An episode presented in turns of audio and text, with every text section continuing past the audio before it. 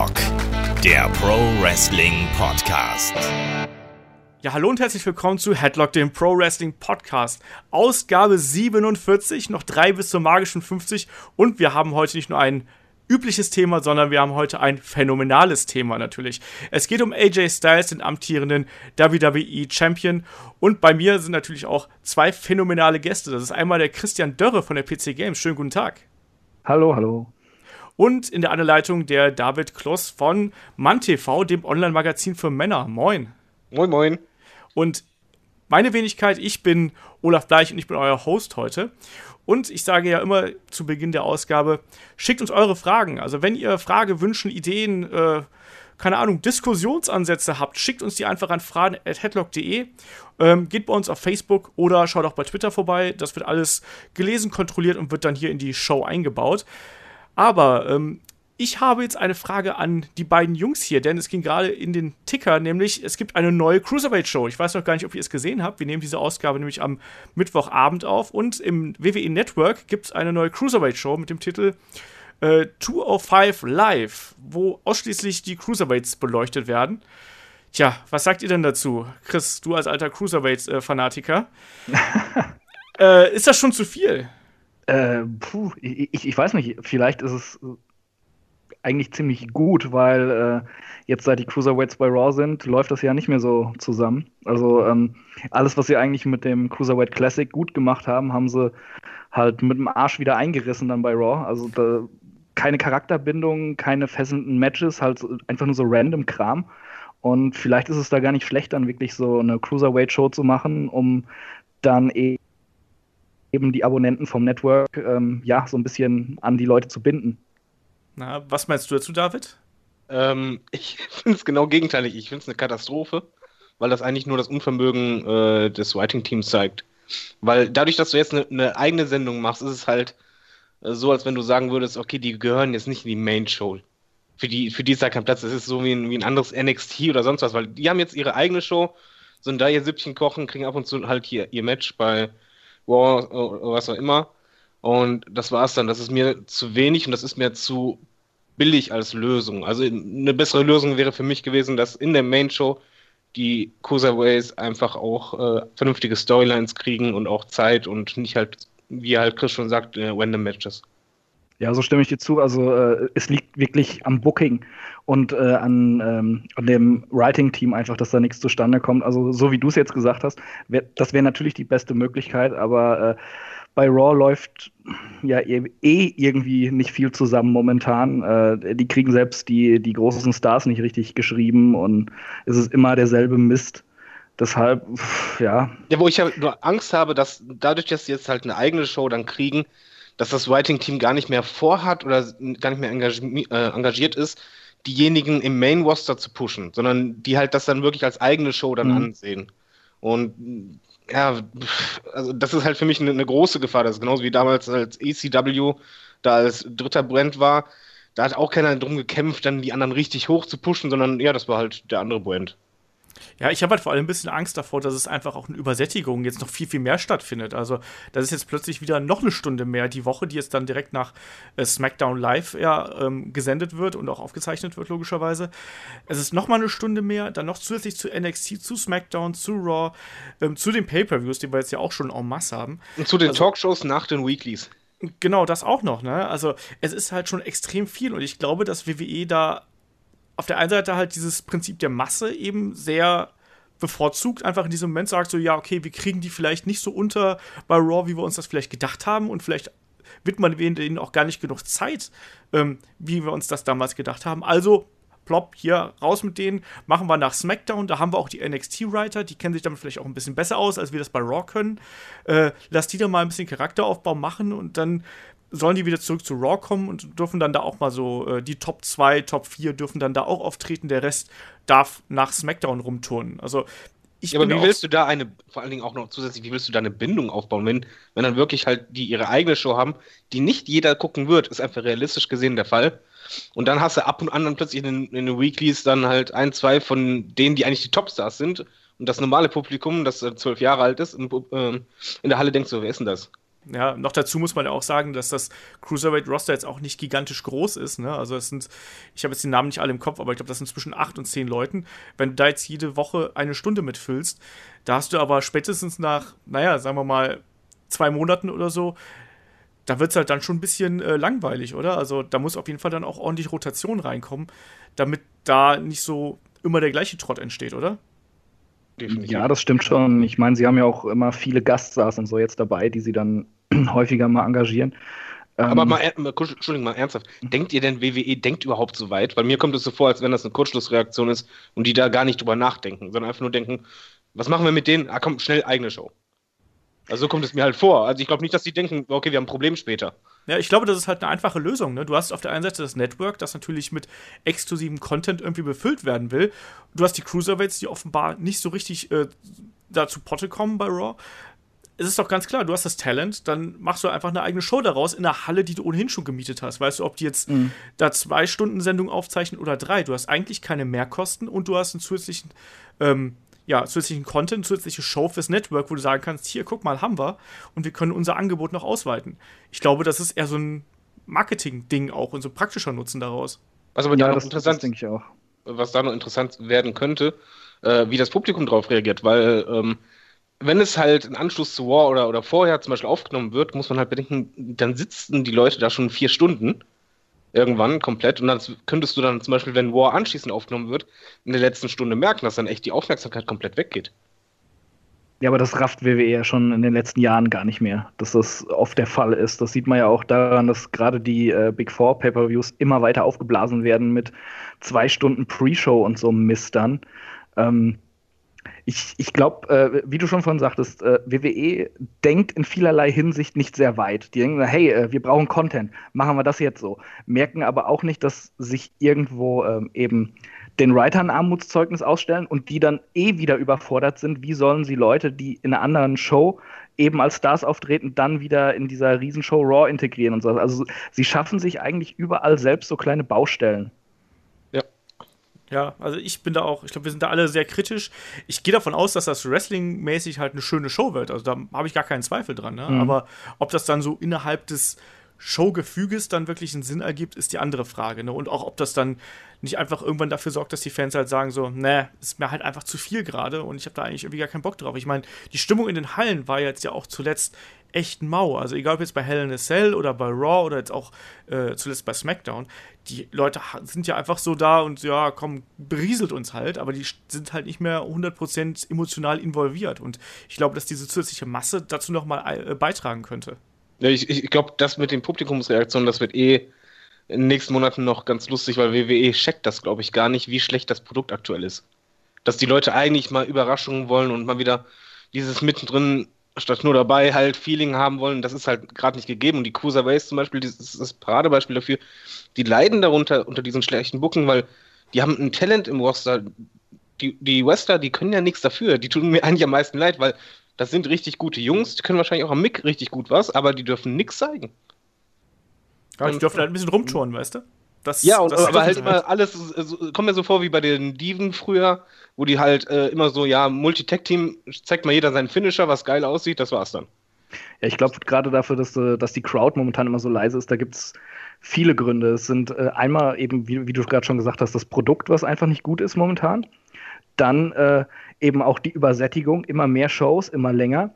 Und dann eben auch, weil sie ja äh, immer nur durch die gleichen Hallen eigentlich touren. Und äh, dann heißt es ja, ja, äh, die, die Chicago Crowd, äh, die ist total wild und sowas. Und dann aber, ja, irgendwann haben die halt auch mal so einen Tag, wo die dann eine scheiß Raw sehen oder so und dann eben auf den Händen sitzen. Das, äh, das sieht man mittlerweile halt auch immer öfter und ähm, ich, ich weiß nicht, vielleicht sollte man auch mal irgendwie in andere Gebiete gehen, vielleicht auch mal vernünftig in Europa was aufzeichnen oder woanders, aber irgendwie ist, ist alles so ein bisschen ausgelutscht gerade. Ja, ich wäre ja auch mal dafür, dass wir hier mal wieder äh, nach Ewigkeiten ein Pay-Per-View in Europa hätten. Das fände ich, glaube ich, mal ziemlich geil, egal ob jetzt in Deutschland oder in England oder so. Ich glaube, die Leute ja. wären da heiß drauf und ich glaube, da würden auch äh, die richtig die Bude abbrennen, wenn die da die entsprechenden Matches kriegen würden. Was zum Beispiel nächstes Jahr, wenn es theoretisch so SummerSlam im Wembley Stadium wäre, was da abgehen würde. Ich meine, halb Europa ja. würde dahin tickeln und dann geht's ab. Vor allem ist es ja heutzutage überhaupt kein Problem mehr, wo alles übers Network läuft, dass eben sich die Amis sich das dann halt äh, zu einer anderen Zeit angucken. Ja, aber die wollen das live sehen, Mann. Hallo? Ja, ja, meine Güte, sollen sich nicht so anstellen. Ja, aber auf, auf jeden Fall, also diese neue Liga, äh, beziehungsweise halt neue Show, ob das so Fluch oder Segen ist, ich glaube, das wird man ja später sehen. Aber ja. ich, ich glaube halt nicht dran. Also ich glaube, das ist einfach eine ganz schlechte Idee für die Main Show. Ja, ich bin da auch sehr kritisch und ich glaube, da müssen wir einfach mal abwarten, wie die Show wird und was da auch geboten wird. Also wenn wir jetzt einfach nur eine neue Superstars oder ein neues, äh, was haben wir noch, Main Event irgendwie so nur mit äh, den Leichtgewichten haben, dann ist das natürlich ein bisschen fad, würde ich mal so sagen. Aber naja. Ähm, Apropos, äh, jetzt kommen wir eigentlich, äh, wenn wir schon bei der Quote sind, was sonst immer leise ist, kommen wir immer zu jemandem, der die Quote immer laut macht, ne? Genau das. Ähm, zu AJ Styles nämlich, äh, The Phenomenal One, äh, der aktuelle WWE Champion bei SmackDown. Einer der großen Stars dieses Jahres, ähm, erst dieses Jahr beim Royal Rumble debütiert, zu einer unfassbaren Reaktion. Ähm, könnt ihr euch noch daran erinnern, als ihr das gesehen habt? Also, das sind ja immer so schöne Momente, wenn ein neuer Star debütiert. Chris, wie hast du es damals wahrgenommen beim Rumble? Ich habe mich schon gefreut auf AJ Styles, weil vorher gab es ja die ganzen Gerüchte und man konnte ja schon erahnen, dass er da kommt, als sie das auf dem Titan schon da eingeblendet haben. Aber ich hätte mich noch viel mehr gefreut, wenn man ihn auch wirklich gesehen hätte und nicht einfach nur äh, die Fresse von Roman Reigns, wie er da im Ring steht. Also, das war halt so ein riesen Regieabfuck der mich ziemlich aufgeregt hat. Und damit äh, haben sie auch so ein bisschen das Debüt gekillt in meinen Augen. Ja, das ganze Debüt ja nun nicht. Also das äh, wäre dann schon ein bisschen viel gesagt. Aber klar, dass da Roman Reigns und der staunende Roman Reigns vor allem eingeblendet wird, das war natürlich schon ein bisschen sehr merkwürdig. Ähm, David, was hast du dazu zu sagen? Du hast ja gerade schon angekündigt, dass du da ein bisschen kritisch warst. Ich, ich fand das Debüt katastrophal und nicht wegen AJ Styles, sondern halt wegen Regie. Und nein, Roman Reigns hat nicht erstaunt geguckt, sondern er hat erstmal blöd gegrinst und so eine schlechte Mimik auch noch gezeigt. Und das Problem ist einfach bei so einem Debüt, wenn dann noch eine Musik kommt, die du nicht verbinden kannst mit einem Wrestler. Weil ich kannte halt bei AJ Styles nur eine andere Musik, wusste nicht, was es ist. Ich habe mich auch vorher nicht spoilern lassen, wusste nicht, dass er kommen wird. Und äh, dann höre ich einfach nur diese, diesen ruhigen Beat und denke so, aha, okay. Und dann zeigen sie Roman Reigns. Ich dachte jetzt, jetzt kommt irgendwie, was ich, so ein C-Promi-Wrestler halt, den man ewig nicht gesehen hat oder sonst irgendwas oder Indie-Wrestler. Und dann schwenken sie um und zeigen sie plötzlich AJ Styles, der Mann, auf den ich seit 20 Jahren gefühlt gewartet habe, dass der in der WWE auftaucht und dachte nur, ja, okay, fick dich. Das war dann, ähm, nee, es war halt einfach, den, den, Impact haben sie halt weggenommen, weil die das so geil gemacht haben. Der Titan Throne ist halt so gemacht, dass da halt steht, I am phenomenal. Und das kam ja nach und nach.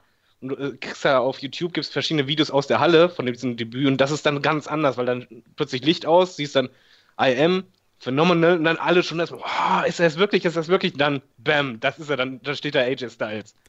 Und das, das ist halt ein richtiger Entrance, ein richtiges Debüt und die haben es total verschissen. Ja.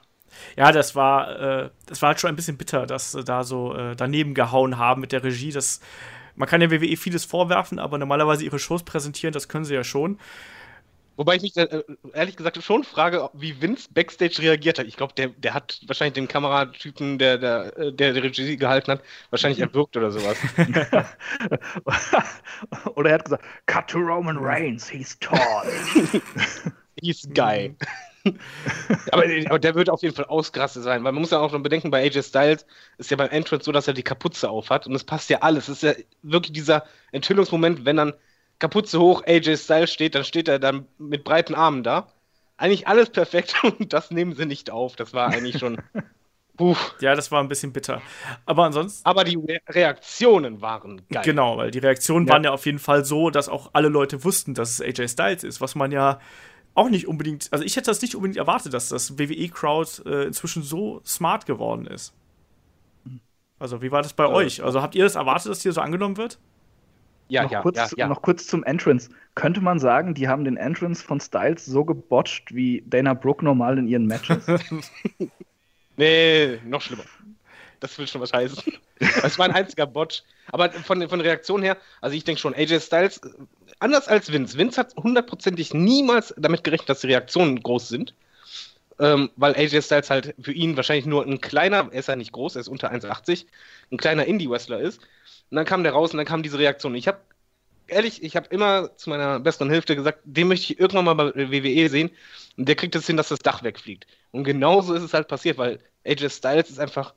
Wie alt ist der? Ich glaube, der ist 39, 39 38. äh, der war schon überall. Der, der war bei TNA, wo TNA echt gut war. Er war bei Ring of Honor, er war äh, in Japan.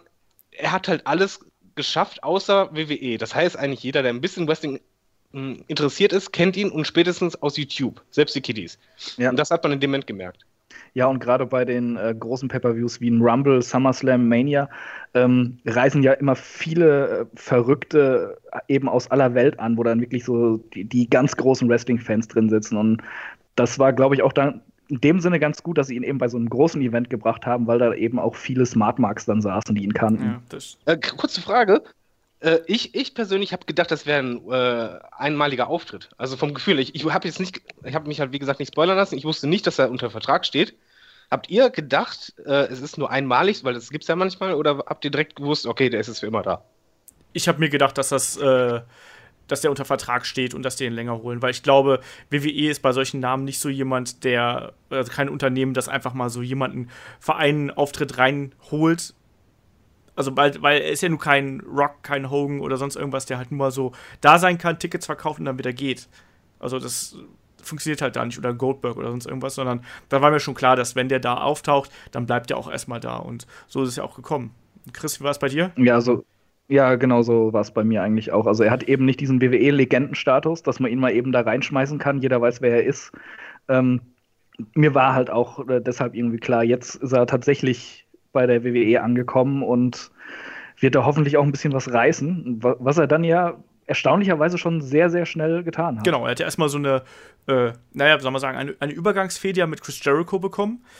Das war ja so ein bisschen langsamer Start, wo ja auch viele geschimpft haben, warum denn AJ Styles nicht zum Beispiel bei WrestleMania den klaren Sieg bekommen hat, sondern äh, Chris Jericho. Also ich war ja damals äh, selbst in der Arena, um es nochmal reinzureiben, ähm, da, äh, da, war ich auch schon sehr überrascht. Also wie war das bei euch? Habt ihr da gesagt, ja, nee, ist okay, soll der, der alte Herr äh, Y2J doch ruhig mal den Sieg einfahren und äh, AJ Styles soll sich erstmal die, seine Sporen verdienen oder hättet ihr auch gesagt, eigentlich hätte AJ Styles das Ding sofort gewinnen müssen?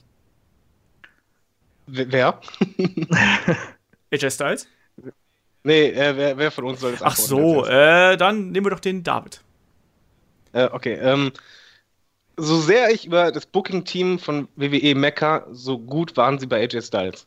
Ich, ich fand es richtig, dass es halt noch nicht gewonnen hat. Ich fand auch den Gegner in der ersten Fehde genau der richtige, weil ich würde halt sagen, er hat ihn akklimatisiert. Er hat ihn halt angepasst an WWE. Ähm, Grunde genommen auch ein bisschen ge gepusht, halt wirklich als, als ähm, starken Kontrahenten auch gezeigt. Ich denke mal, die WWE war auch noch unsicher, die wollte halt auch schauen, ähm, wie sind seine Nerven, wenn er halt vor 100.000 Leuten steht und Co. Und ich, ich denke schon, das haben sie richtig gemacht. Auch den Sieg, den hatte er nicht notwendig.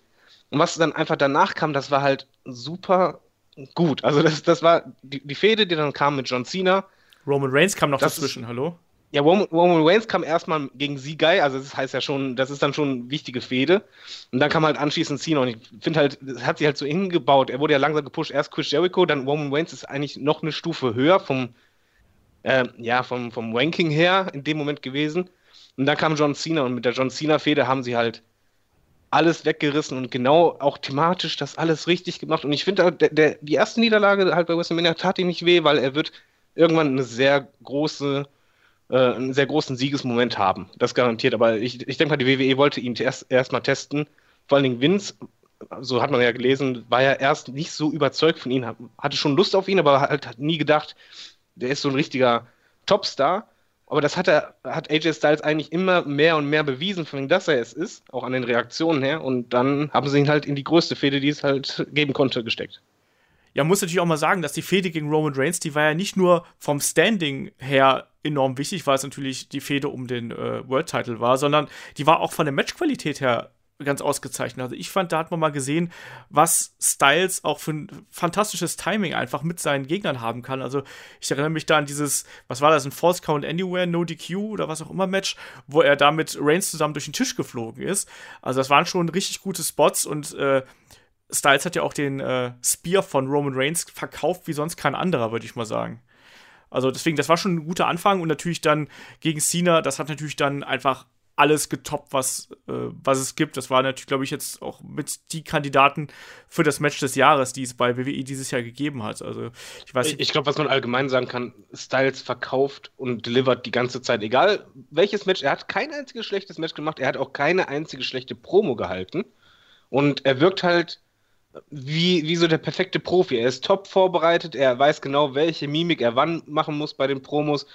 Bei den Matches genauso, er weiß, wann er, wann er äh, ein bisschen dreckig äh, talken muss oder wann er halt äh, auch mal ein bisschen Tempo rausnimmt oder halt Tempo reinbringt.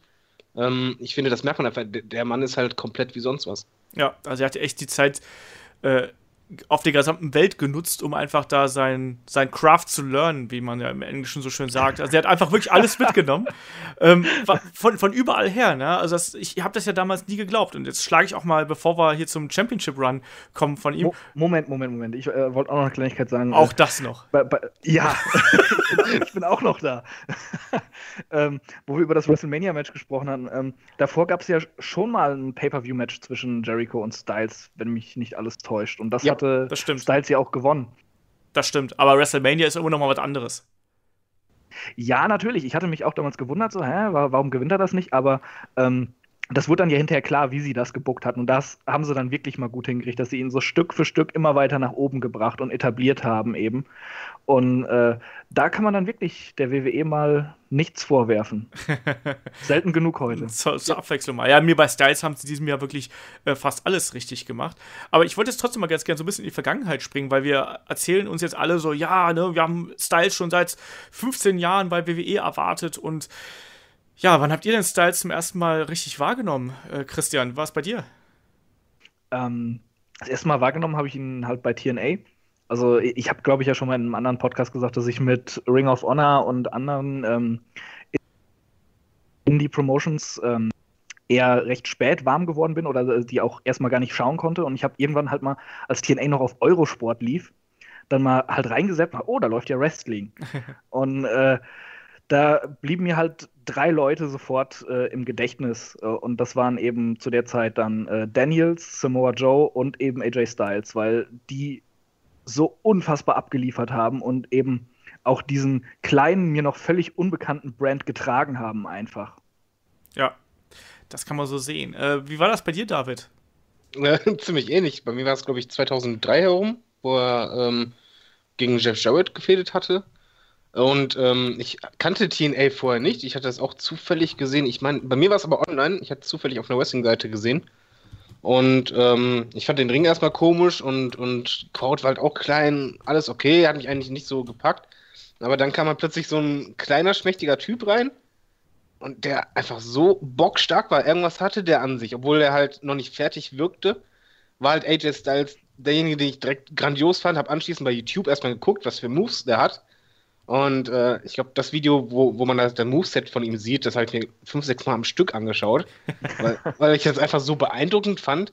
Und ähm, dann habe ich auch Teen L, muss ich gestehen, sehr gerne verfolgt. Uh, und das lag halt wirklich an AJ Styles. Und ich, ich habe einfach nur gedacht, dass nach dem allerersten Mal, wo ich ihn sah, war ich das erste Mal, wo ich direkt zu meiner besseren Hälfte sagte, den will ich bei der WWE sehen. Warum ist der nicht bei der WWE? Ich verstehe es nicht. bei mir war das tatsächlich noch ein bisschen früher. Und zwar noch nicht mal ganz bewusst, so was ähm, Wrestling-Sendungen oder sonst irgendwas angeht, sondern ich bin über den Namen AJ Styles über diesen Wrestling-Manager gestolpert. Also diesen ähm, e- Extreme Revolution Warfare, irgendwie sowas. Ich weiß nicht, ob ihr das kennt. Es war so ein. Ah, ja, ja, ja, ja, genau. So ein Doch, ganz billiger Manager, wo du halt deine eigenen Shows booken oder deine eigene Liga booken konntest. Und im Zweifelsfall hast du dann acht AJ Styles Matches und dann haben die Zuschauer oder dann hat das Management zu dir gesagt: You're using AJ Styles too much. Uh, the crowd is getting tired of him oder so. War das dieses textbasierte Spiel? Ja, ja, genau. Da war keine Grafik ja, dabei, nur Text. Mhm. Und äh, das war aber halt ganz lustig. Und da habe ich halt eben äh, AJ Styles auch irgendwie immer in meiner Liga gehabt, ähm, einfach weil der so exorbitante Werte hatte. Also irgendwie so, es ging aber von 1 bis 100 und dann irgendwie, ich weiß nicht, 95 High-Flying und keine Ahnung was. Und der war damals noch, das muss so 2000, 2001 gewesen sein, hatte der ja einen ganz kurzen Auftritt bei ähm, der WCW. Äh, der war ja da mit Air Paris zusammen und dann mit, ähm, haben die ja äh, Air Raid gebildet als, als Tag-Team. Und ähm, da bin ich erstmal über den gestolpert, so vom Namen her. Ich kann mich auch noch daran erinnern, dass ich da mal ein Tag Team Match von dem gesehen habe. Ähm, da ging es damals irgendwie um die, um die Tag Team Championships. Die haben verloren gegen Elix Skipper und Kid Romero, wie ich jetzt heute nochmal nachgelesen habe. kann man sich heutzutage auch gar nicht mehr vorstellen, dass sich äh, AJ Styles mal für Kid Romero, äh, Romeo hingelegt hat, nicht Romero. Ähm, aber das war so das erste Mal. Und dann natürlich bin ich 2004 in die USA geflogen und war bei WrestleMania 20 ähm, dabei und habe mir das im, in New York angeschaut. Und da war im Vorfeld gab es ein Ring of Honor Event und der war, ähm, der war außerhalb irgendwo in New Jersey und da war auch jemand, der sofort hervorgestochen ist. Er war nämlich damals der ähm, amtierende ähm, Pure-Titelträger und kämpfte gegen jemand anders, den wir vielleicht auch noch kennen. Das ist äh, CM Punk. Und nee, kenne ich nicht. noch nie gehört. Wie war das Match? Äh, das Match war, also auch dafür, ich muss halt dazu sagen, ich kannte Ring of Honor vorher gar nicht, sondern ich bin damit wirklich so eine Fanreise mit der Power Wrestling. Schöne Grüße, falls die uns hier zuhören. Ähm, bin ich hingeflogen und habe gesagt, ja komm, ich nehme es halt mal mit, ne? So. Und ich kannte keinen von den Wrestlern. Ich, der einzige, den ich kannte, war äh, Dusty Rhodes, der dann irgendwo im Main Event äh, eingegriffen hat, wo man sich gefragt hat, was macht Dusty Rhodes hier eigentlich? ähm, aber wie dem auch sei, aber diese beiden, da hast du halt gesehen, so, okay, da steckt irgendwas drin, was vielleicht noch nicht 100% da ist, aber da wächst was Großes ran und gerade Punk mit seinem Einzug und Styles halt mit seiner Agilität und mit den Bewegungsabläufen, die er halt drauf hatte, sind da schon aufgefallen. Das war ein großartiges Match. Dieses Pure-Title-Gedönse damals bei Ring of Honor war ja ein bisschen komplizierter, weil mit anderen Regeln und so, das war nicht ganz so meins. Das war also nicht das klassische High-Flying AJ Styles-Match zu der Zeit, sondern schon sehr, ja, Mat-based und sehr Ground-based haben die beiden das da gehalten, aber trotzdem super Kampf und vor allem halt eben aus heutiger Sicht halt schon ziemlich cool, dass man AJ Styles gegen CM Punk gesehen hätte. Also wenn das heute bei WWE laufen würde, glaube ich, würde das äh, einige, naja, einige Tickets verkaufen, glaube ich. Na, und dann Wobei er schon damals hat er ja schon abgeliefert, wie sonst was. Also wenn ich jetzt, du bist ja halt zeitlich jetzt sehr nah dran an meinem absoluten Lieblingsmatch, vielleicht äh, meines ganzen Wrestling-Lebens. Das ist halt das Triple Threat äh, zwischen Samoa Joe, AJ Styles und Christopher Daniels. Genau, von Unbreakable. Ja, das, das war so unfassbar stark, wo ich immer noch, jedes Mal, wenn ich das angucke, hänge ich mit offenem Mund da. Ja, also wenn, wenn es eine Definition 5-Sterne-Match gibt, das ist es. Genau, das war halt auch so ein Ding, das hat ja auch unglaublich für Aufmerksamkeit, auch für TNA gesorgt, dass die Leute auch immer gesagt haben, so, oh, TNA, what the fuck, da geht ja richtig was ab und da sind auch, da ist auch Talent, was man eben nicht von WWE kennt und äh, was die Liga anders gemacht hat. Das war ja auch damals der Unterschied. Ne? Also, dass man da ein ganz anderes Produkt gesehen hat, als das, was man von WWE kennt. Und das ja, Im Grunde genommen hast du genau. immer gesagt, bei der WWE war die Story gut, aber geiles Wrestling war halt da zu der Zeit bei TNA. Ja. Ja, TNA war damals wirklich noch die Alternative zur WWE und nicht äh, die Pseudo-WWE mit Allstars und äh, Junkies, die rausgeflogen sind. ja, ja, das stimmt schon. Ich meine, das war 2005, 2006, 2004, das war halt wirklich dann die Hochzeit. Ich mhm. meine, klar, da hast du auch jemanden wie Jeff Jarrett da noch rumlungern gehabt, der gerne so ein bisschen den Triple H gespielt hat und sich den Titel unter Nagel gerissen hat. Aber nichtsdestotrotz waren da halt Leute wie P.T. Williams, wie Samoa Joe dann auch, später wie, ähm, wie Christopher Daniels, Kazarian und wie sie nicht alle heißen. Ne?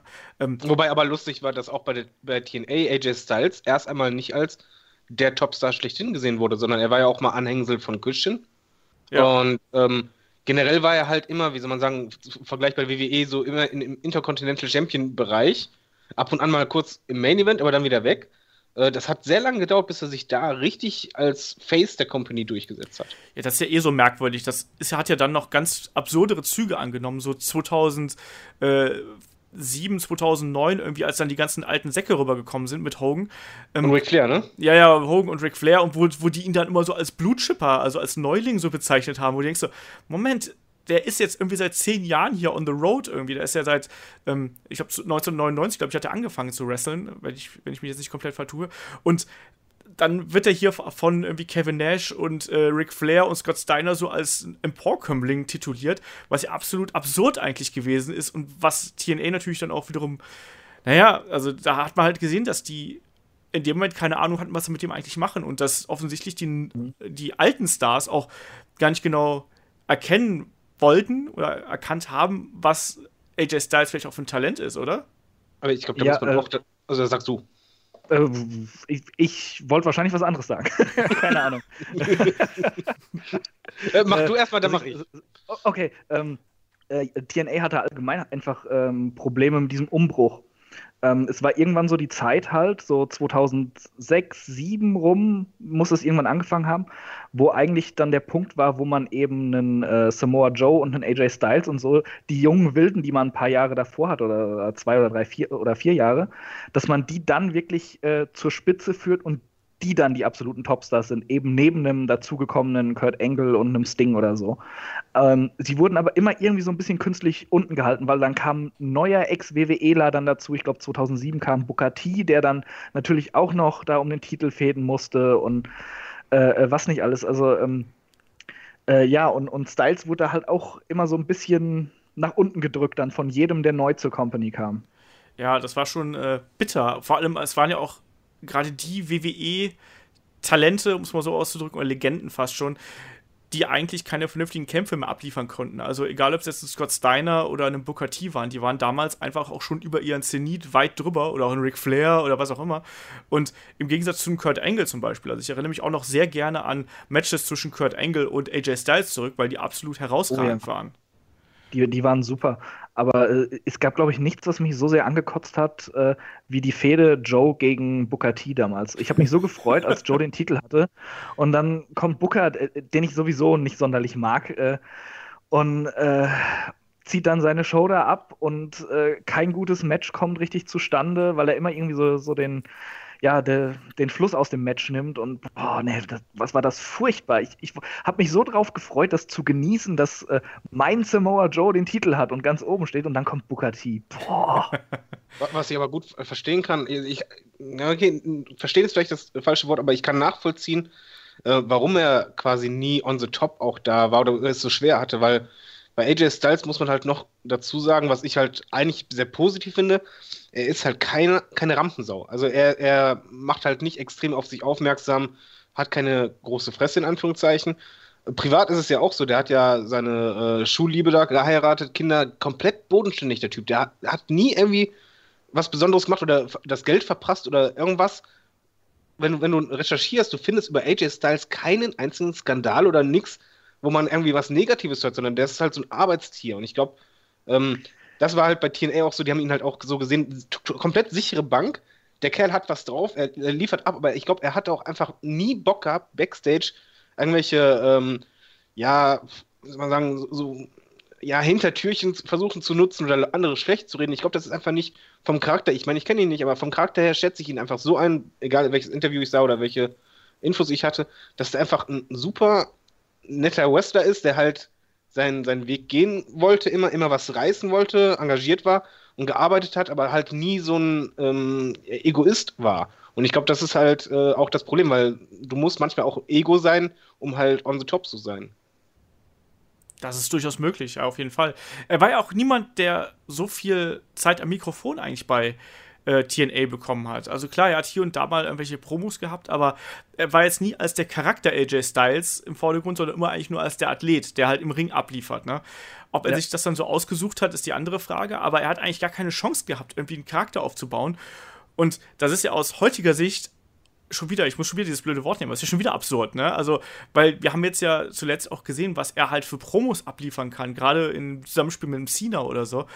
Ähm, das kann er halt auch. Und man fragt sich halt, wo er das auf einmal hernimmt, weil äh, bei TNA hat das ja eigentlich kaum gelernt, also außer man, man hat, äh, er hat es vielleicht von anderen mitbekommen, aber so die großen, ähm, die Charisma-Bombe, das ist äh, echt erst zum Abschluss seiner TNA-Zeit eigentlich gekommen. Es gab ja da so eine. Ich, ich weiß nicht. Ich, ich glaube, Talent hatte er immer nur, er konnte es halt nicht wirklich zeigen. Er war am, am Mick natürlich jetzt nicht The Rock, aber ich fand halt schon, dass er am Mick auch bei TNA, wenn er was gesagt hatte, das schon authentisch rübergebracht hat. Nur er hat halt, wie du sagst, er hatte kaum Zeit. Und ich denke mal auch, was man halt nicht unterschätzen darf, ist einfach so ähm, von PR-Sicht, der Mann ist halt nicht der Größte. Wir haben das vorhin schon mal gesagt, er ist 1,78. Ähm, das ist für einen Wrestler halt nicht viel. Und ich glaube, das ist auch irgendwo sein, sein Mitproblem gewesen. Man hat ihn halt immer, wenn er neben anderen Wrestler stand, war er halt immer meistens einen Kopf kleiner. Und ähm, deswegen hat man ihn dann vielleicht auch nicht so ernst genommen. Ich weiß es nicht.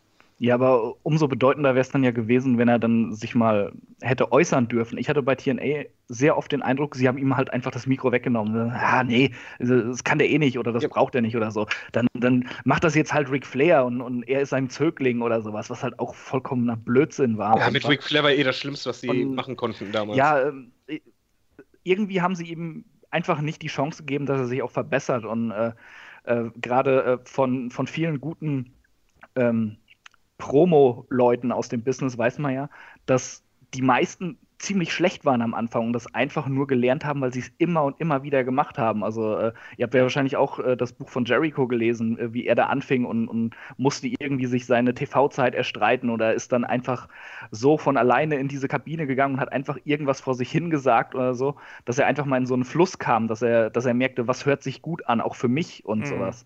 Und da, das äh, wurde mit, äh, mit Styles einfach nie gemacht. Also gerade das Ric Flair-Ding, das, das war halt so unerträglich. Ja, aber das ist ja, glaube ich, das, was, was halt, äh, was ich von meinte. Dieses, ähm, wie Jericho. Jericho ist zum Beispiel jemand, der hat sich dann halt diese Zeit erkämpft. Und ich glaube, AJ Styles war halt jemand, der hat dann eher an die Company gedacht, hat immer gedacht, nee, komm, ich mache das mein Ding, die, die werden mir schon die Zeit geben. Ich glaube halt nicht, dass er Backstage richtig drum gekämpft hat, wegen ich brauche Mic-Time oder so, sondern er halt eher der Auffassung war, äh, die werden sie mir schon geben.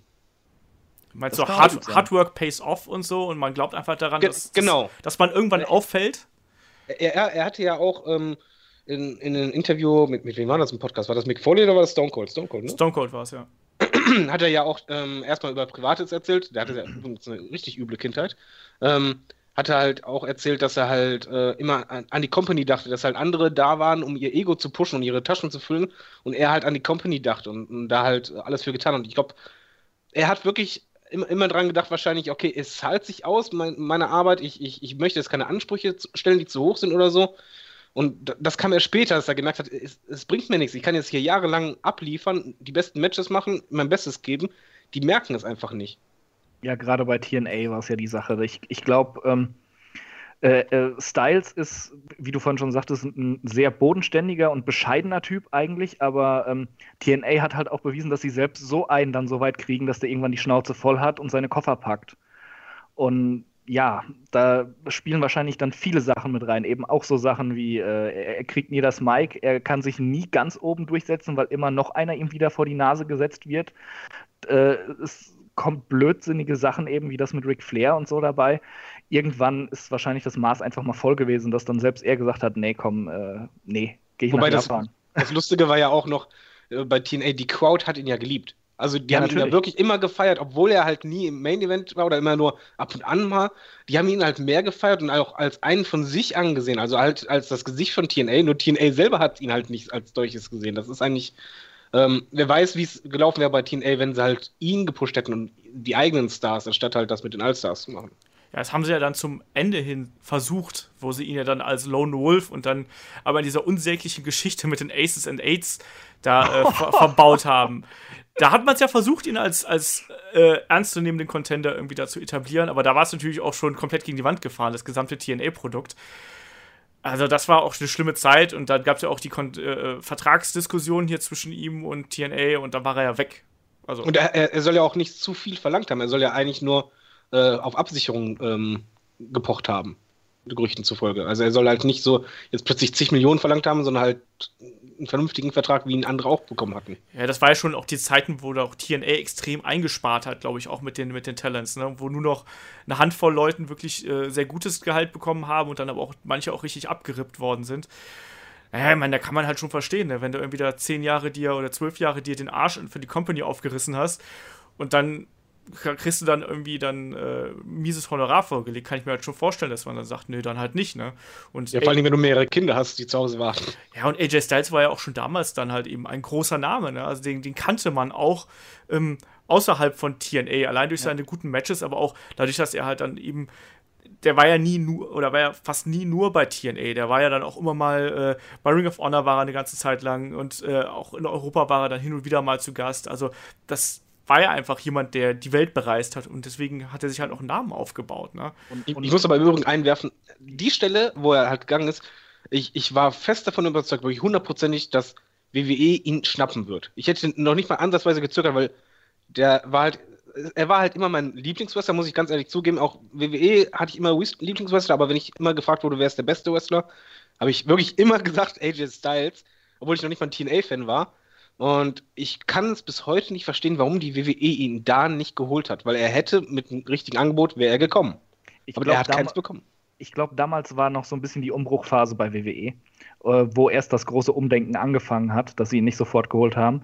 Und äh, was ich gerade noch dazu sagen wollte mit, der, äh, mit den Vertragsverhandlungen, wo er dann gegangen ist, ich glaube, das war wirklich so der Punkt, ähm, wo TNA nicht gerafft hat. Sie brauchen AJ Styles, aber er braucht sie nicht mehr. Mhm. Ja, mein TNA braucht ihn auch allein als. Äh, David hat es, glaube ich, gerade so schön gesagt, ne, dass er einer vom, von den Fans war. Der war halt einer von den Urgewächsen und eine Liga braucht sowas. Ne? Egal, ob es jetzt die WCW im Sting war oder, ähm, keine Ahnung, bei WWE sowas wie ein Stone Cold Steve Austin oder so. Du brauchst halt Leute, die wo die Leute gesehen haben, wie die wachsen und damit die eine emotionale Bindung haben. Das, was wir heute auch bei WWE-Stars vermissen, was wir zum Beispiel bei einem Daniel Bryan gehabt haben, ne? ähm, und was wir gleichzeitig bei ganz vielen anderen Stars jetzt heutzutage vermissen, das hatte AJ Styles damals auch mit den TNA-Fans. Und das hat aber offensichtlich das Office und allen voran Dixie Carter halt nicht gesehen und waren nicht bereit, da auch mal ein bisschen äh, fairer in die Tasche zu greifen. Und wo das jetzt alles hingeführt hat mit TNA, das äh, sieht Ja. man ja aktuell. Ich, ich wollte gerade sagen, Dixie Abgrund? Carter hat eh nicht viel gesehen. Zumindest kein Land. Nee. weiß ich nicht, vielleicht das, das, das, äh, das Scheckbuch von Hogan, ich weiß es nicht. Also, ähm. Ja, also- aber trotzdem, also ich, ich habe es halt nicht verstanden, weil ich saß einfach vor dem Fernseher. Ich meine, ich bin halt, wie gesagt, kein TNA-Fan. Ich denke mal, nicht nur mir ist es so gegangen. Ich weiß halt damals noch auf YouTube, ähm, zum Beispiel dieses Triple Sweat Match, das kann man auf YouTube auch in voller Länge gucken.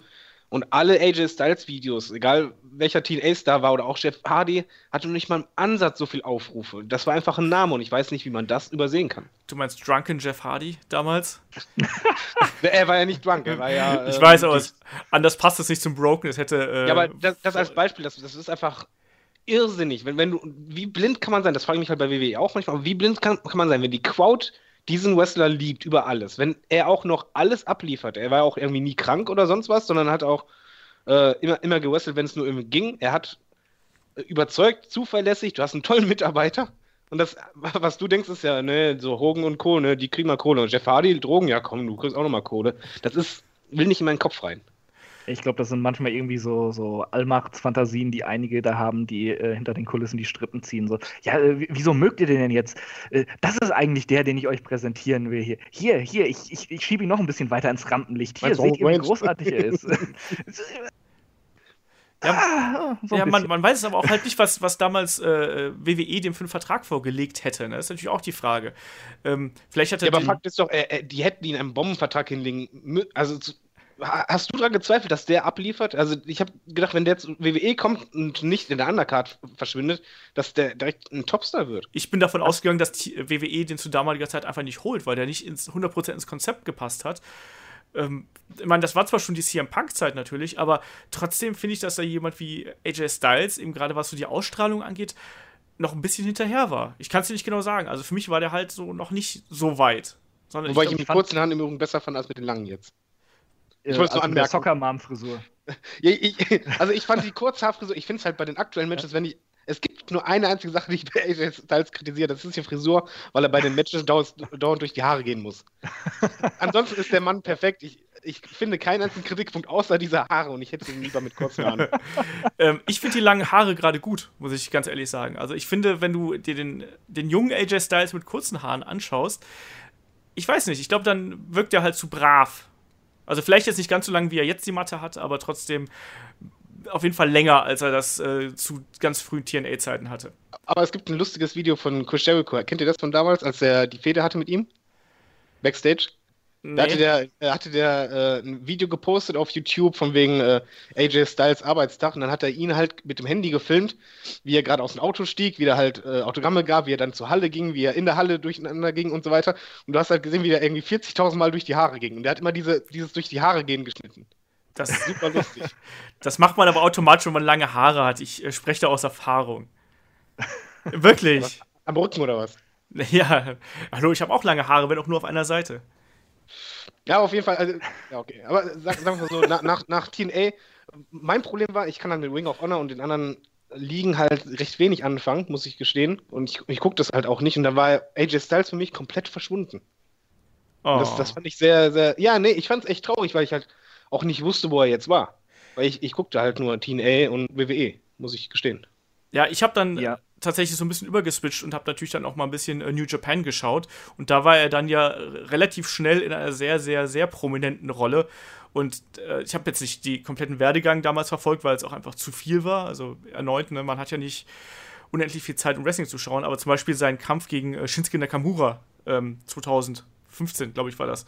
Ähm, unglaublich gut. Also unglaublich gut. Und da hat man halt auch gesehen, so was die abliefern können. Und dann ist AJ Styles ja auch in, äh, im Zuge dessen also das war schon vorher so, dass er dann im Teil des Bullet Clubs gewesen ist und da dann eben auch nochmal gewachsen ist und da auch diese Heel-Persönlichkeit, die er jetzt ja auch an den Tag legt, da auch nochmal aufbauen konnte. Ne? Und man muss natürlich auch dazu sagen, was er dann, das ist schon ein bisschen, noch ein bisschen früher, ähm, dass er da auch noch sein Moveset ja auch angepasst hat. Also er war dann nicht mehr nur der Flippy McFlippenstein, den man halt so von 2002 plus 2003, 2004 kannte, sondern er hat ja dann auch mehr Aktionen äh, ja, auch der härteren Gangart gezeigt. Unter anderem auch hat er den, den Calf-Killer ja, glaube ich, 2013 eingeführt.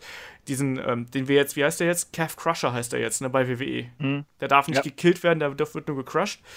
Ähm, und das ist halt auch ganz wichtig. Ich finde, er hat dann nochmal gezeigt, dass er halt nicht nur der Spot Monkey ist, sondern der es auch jemand sein kann, der auch Heavyweight-Matches führen kann. Ne? Und äh, gerade auch dieses. Aber, aber generell, AJ Styles kann ja alles wrestling.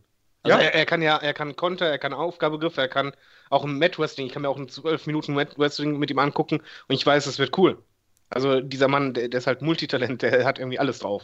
Ja, ja aber ich, ich glaube, bei New Japan hat er sich äh, einmal so ein bisschen neu erfunden und er hat sich, glaube ich, auch viel Motivation zurückgeholt, äh, die er bei TNA so in den letzten ein, zwei Jahren verloren hatte. Also ich hatte irgendwie so den Eindruck, die, seine letzte Zeit bei TNA war halt irgendwie nicht so geil. Da hat er auch nicht mehr so, so ganz viel Bock gehabt. Ja, ist ja auch absolut verständlich. Wahrscheinlich äh, ja. wusste der halt schon, dass irgendwie sein Vertrag ausläuft. Garantiert wusste er das.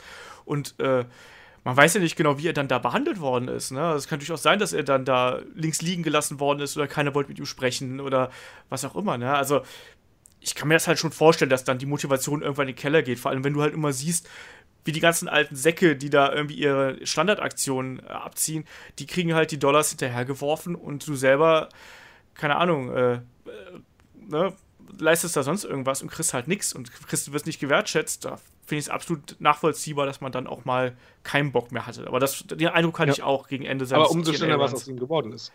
Ja, eben. Ja, und äh, dann springen wir ja quasi dann auch äh, in, die, in die Gegenwart so langsam wieder zurück. Ähm, Comeback, oder nicht Comeback, Debüt beim äh, Royal Rumble 2016. Fehde gegen Jericho, Fehde gegen Reigns, Fehde gegen Cena und schwupps haben wir auf Warte mal. Ich, es tut mir leid, aber das mit Cena, das muss man nochmal hervorheben, weil da finde ich, das ist auch jetzt sehr wichtig für seine Zukunft, ist man halt in den, in den Promos extrem darauf eingegangen, wie viel er drauf hat und wo er überall war. Also man hat ja im Grunde genommen seinen Werdegang als Storyline genommen, was ich auch sehr, sehr wichtig fand und sehr gut. Und ich finde, ähm, das hat halt dafür, dazu geführt, dass das Publikum auch direkt weiß, wer er ist. Und bei vielen Stars ist halt das Problem, dass Publik äh, das Publikum nicht halt weiß, wofür steht der Mann oder sonst was. Und hier wusste man es genau. Und in der Fehde gegen Cena ging es halt darum, von wegen, wer ist der Beste? Du denkst nur, weil du ein WWE-Topmann bist, bist du der Beste. Nee, ich war überall, ich war überall an der Spitze. Und ich beweise das auch hier. Und dieses Ich beweise das auch hier sieht man in jedem einzelnen Match von ihm. Deswegen finde ich die Fehde nicht nur wegen den Matches grandios, sondern halt auch vom Aufbau und für die Zukunft von AJ Styles sehr, sehr wichtig. Ja, man muss ja sagen, dass ich da erneut, ne, von wegen 2013, 2016 der Vergleich, ähm, da hat sich ja WWE auch einfach geöffnet, ne? dass sie jetzt auch nicht bei allen Wrestlern, aber dass man halt auch darüber spricht, woher die Leute kommen. Ne? Das war ja früher längst nicht so der Fall. Ne? Da waren die halt irgendwie mal in Indies gewesen, aber darüber weiß man dann halt nicht wirklich viel oder man ja. resümiert das halt so einem Nebensatz. Und bei Styles hat man daraus halt eben eine Geschichte gemacht. Und, äh, das ist das erste Mal, wo, wo ich mich daran erinnern kann, dass in der WWE überhaupt äh, die Namen von anderen Ligen genannt wurden, jetzt mal ausgenommen von WWE und WCW, halt, eben weil, weil es ja auch der WWE gehört, die, die Rechte. Was CM Punk äh, hat war, das doch so war, schön gemacht in genau, seiner Pipebomb-Promo. War, bei der, war bei der Pipebomb-Promo dann, wo er dann auch sagte, so, vielleicht gehe ich zu New Japan oder was auch immer. Genau das. Und äh, das war damals ja äh, ein Schock quasi, dass man auf einmal sowas hört. Aber ich, ich finde, im Grunde genommen ist, ist bei der Fehde, das, was du ja sagst, da haben sie es mal erwähnt, ähm, dieser Realbezug, dem, der mir halt total abhanden kommt bei der WWE aktuell, bei AJ Styles haben sie gemacht. Und das finde ich super. Ja. Volle Zustimmung. Ja, naja, du kannst in der heutigen Zeit ja auch die Leute nicht mehr komplett für doof verkaufen. Also jeder kann. Oh, Ja. die WWE versucht dennoch. gerne. Sag das mal bitte der WWE, die machen das immer noch. Ja. Ich werde es versuchen, ich werde es versuchen. Nein, aber du hast, du hast ja recht. Spätestens, äh, wo man es genau gesehen hat, dass eigentlich die Wrestling-Fans äh, viel mehr informiert sind, als WWE vielleicht denkt, war zum Beispiel beim Backstage-Segment, wo Luke Gallow, äh, Carl Anderson da standen und dann kam ähm, Finn Balor dahin. ja. Wo dann die Crowd plötzlich ausgerastet ist, wo einfach kein normaler WWE-Wrestler weiß, warum da ein Zusammenhang ist, aber jeder richtige Wrestling-Fan weiß es. Und da hätte eigentlich die WWE auch merken können, okay, die sind alle echt smart geworden. Ja, ja. Ja, wir leben halt in Zeiten, wo sich jeder irgendwie einfach mal irgendwelche Videos äh, auf dem Handy angucken kann oder sonst irgendwas, wenn man es nicht versteht oder wenn er irgendwas wissen will. Das war halt auch vor sechs, sieben Jahren, war das ja auch einfach noch gar nicht so, dass du einfach mal kurz mal bei YouTube reingeschaut hast und dann unterwegs, oh, warum schreien die denn alle so, wenn die alle da zusammenstehen, ne? Ähm, kurze Frage noch bei, bei der Fehde gegen ähm, John Cena. Muss man erstmal noch betonen, dass John Cena ähm, sich hat sauber pinnen lassen. Was Zumindest eigentlich äh, beim ein zweiten Match. Ist. Beim genau, zweiten. äh, beim zweiten Match. Was ein Ritterschlag ist und so selten, was aber auch dafür spricht, dass die WWE, glaube ich, in dieser ganz kurzen Zeit hat AJ Styles es geschafft, Backstage die Leute so zu überzeugen, dass sie gesagt haben, okay, er ist es wert. Und das ist halt bei sehr, sehr wenigen Wrestlern passiert, dass sie halt plötzlich wirklich diesen ähm, Vertrauensbonus erhalten haben. Von wegen, okay, wir trauen es dir wirklich zu, was einfach daran liegt, dass der Mann, wenn man jetzt auf die Titelregentschaft äh, eingeht, wenn man vergleicht ähm, mit Dean Ambrose, der während der Titelregentschaft Regentschaft eigentlich alles falsch gemacht hat und nicht delivered hat, nur schlechte Matches und dann kommt AJ Styles, der genau das Gegenteil macht und die WWE war sich komplett sicher. In dem Moment, wo ich, äh, wo ich sah, dass John Cena klar gepinnt wurde, war mir bewusst, okay, der wird jetzt Champion und die WWE vertraut ihn vor allen Dingen auch noch dabei. Ja. Ja, also er muss irgendwie einen prominenten Fürsprecher auf jeden Fall hinter den Kulissen haben. Es äh, gehen ja viele davon aus, dass es eben Triple H ist. Und ähm, da hat sich dann wohl äh, Hunter mal gegen Vince durchgesetzt. So recht. Wobei man ja gelesen hat, dass, dass Vince ja ähm, nach dem ersten John Cena-Match total überrascht gewesen sein soll ähm, von der Crowd und dann anschließend auch zum Fan umgeswitcht ist. Also dass d- dieses erste Match, wo die Halle quasi This is awesome schrie, bevor es überhaupt losging, ähm, hat wohl Vince auch die Augen geöffnet. Man muss ja halt wirklich wahrscheinlich Triple H danken, dass der sich da mal durchgesetzt hat, weil Vince hat jetzt genommen wahrscheinlich dolle Augen gehabt von wegen Scheiße. Wie gut ist der Junge eigentlich? Ja, auch vollkommen zu Recht. Ich meine, also, äh, wir, wir können jetzt hier noch, das ist ja die absolute Lobhudelei, wenn man immer so schön sagt, äh, über AJ zu- Styles. Ja, aber es okay, ist halt eben. Warte mal, warte mal andersrum. Was könnt ihr Negatives über AJ Styles sagen? Jetzt mal ernsthaft. Äh, nicht sarkastisch, sondern habt ihr irgendwas Negatives über AJ Styles? Sein Tattoo. Okay, Ja. okay. Äh, Tattoo, äh, Tattoo und Haare haben wir schon. mal. Okay, ja. Äh, äh, Gab es nicht mal irgendwie ein Gerücht, dass er in irgendeinem Interview mal sich blöd gegenüber Homosexuellen geäußert hat oder so? Ich habe das halt auch nie gelesen. Ich habe nur, nur mal so, so ein Gerücht da aufgeschnappt. Ich weiß nicht, ob es stimmt. Wisst ihr da irgendwas zu? Keine Ahnung. Okay, Dann- wir schon mal als Gerücht stro- streichen. So, Ja, jetzt noch ja. mehr? Also, Dann ich- streichen ich wir will das. Halt nur, nur klar machen, AJ Styles ist wirklich ein Wrestler. Ich, ich kenne halt nicht viele Wrestler, wo man wirklich nichts Negatives eigentlich sagen kann. Weil von der Arbeitseinstellung hörst du nur Gutes. Wenn Mhm. du ihn im Ring siehst, siehst du nur Gutes. Bei ihm, man muss ja bedenken, er ist ja wirklich nicht der Jüngste, aber der Typ hat mehr Feuer und mehr Engagement im, im Blick, als ich das bei manchen Rookies sehe. Ja, ja ge genau so war es. Und auch eben bei den Matches gegen Dean Ambrose hat man dann irgendwie gesehen, äh, also, also Ambrose war einfach irgendwie so, so lustlos, da, da lief gar nichts. Das, und dann kam dieser bis in die Haarspitze motivierte AJ Styles daher und der dann gegen diesen nassen Sack Ambrose. Und ich habe wirklich so gehofft, dass der den wegklatscht.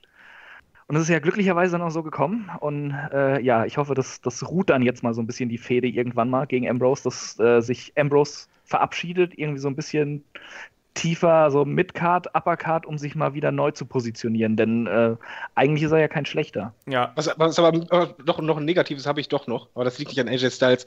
Das Match gegen John Cena, ähm, ich meine, als ich im Ring stand, ich weiß nicht, wie es euch ging, ich hatte eine Pelle wie sonst was vor dem Match. Ja.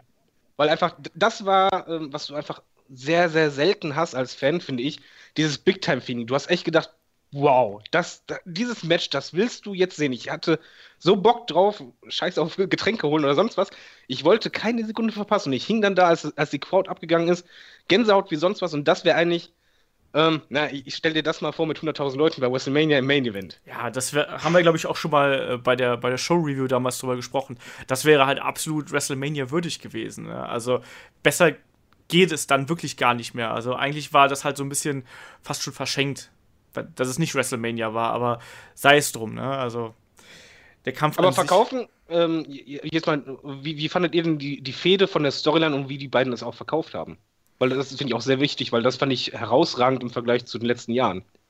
Ich fand die Promos halt im Vorfeld ähm, unglaublich gut, gerade von AJ Styles. Also wie er die gehalten hat und wie er auch teilweise äh, erneut, da kommt wieder das, der, der Punkt Feuer und, und Willen und äh, hier, äh, ne, der hat einfach Bock gehabt und der hat, das hat man ihm halt angesehen. Das hat man aber auch in seinen Aussagen gemerkt, dass, dass er jetzt da an diesem Punkt angelangt ist, dass er diesen Schritt gehen will und dass er diesen Schritt machen möchte. Und äh, das hat man da gespürt einfach durch den, durch den Fernseher hindurch.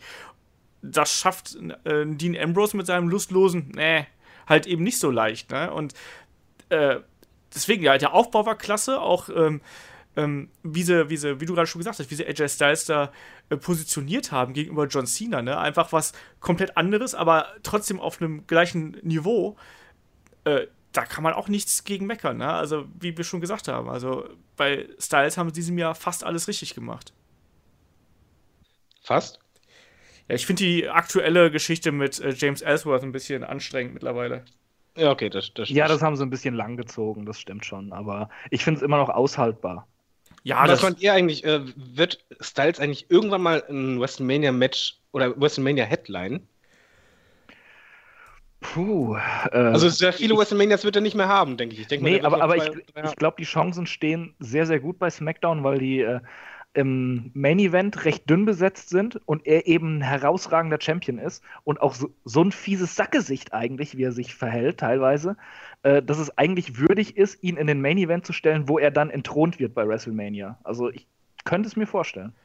Was ich mir wünschen würde, also jetzt nur Fantasy Booking, WrestleMania äh, Main Event ähm, Titelzusammenführung weil ich finde die getrennten Titel scheiße. Und dann, Wer nicht? Und, und, dann, dann Kevin Owens gegen AJ Styles, äh, Leitermatch, äh, 35, 40 Minuten. Ich, ich glaube, danach ja. geht das Publikum einfach nur noch grinsend nach Hause und applaudiert beiden, egal wer gewinnt. Fände ich auch geil. Meine Hoffnung beruht immer noch so ein bisschen auf Samoa Joe. Joe gegen Styles um einen WWE-Titel bei WrestleMania, das wäre so ein, so ein feuchter Traum. Schmeiß noch Seth Rollins mit rein, dann haben wir äh, nochmal einen Three-Way-Dance wie damals oh, ja, bei TNA. Oh, bitte. Oh. ich meine ja nur, nur als äh, spontaner glaub, Vorschlag. Oder Styles, Joe und Cena wäre auch geil.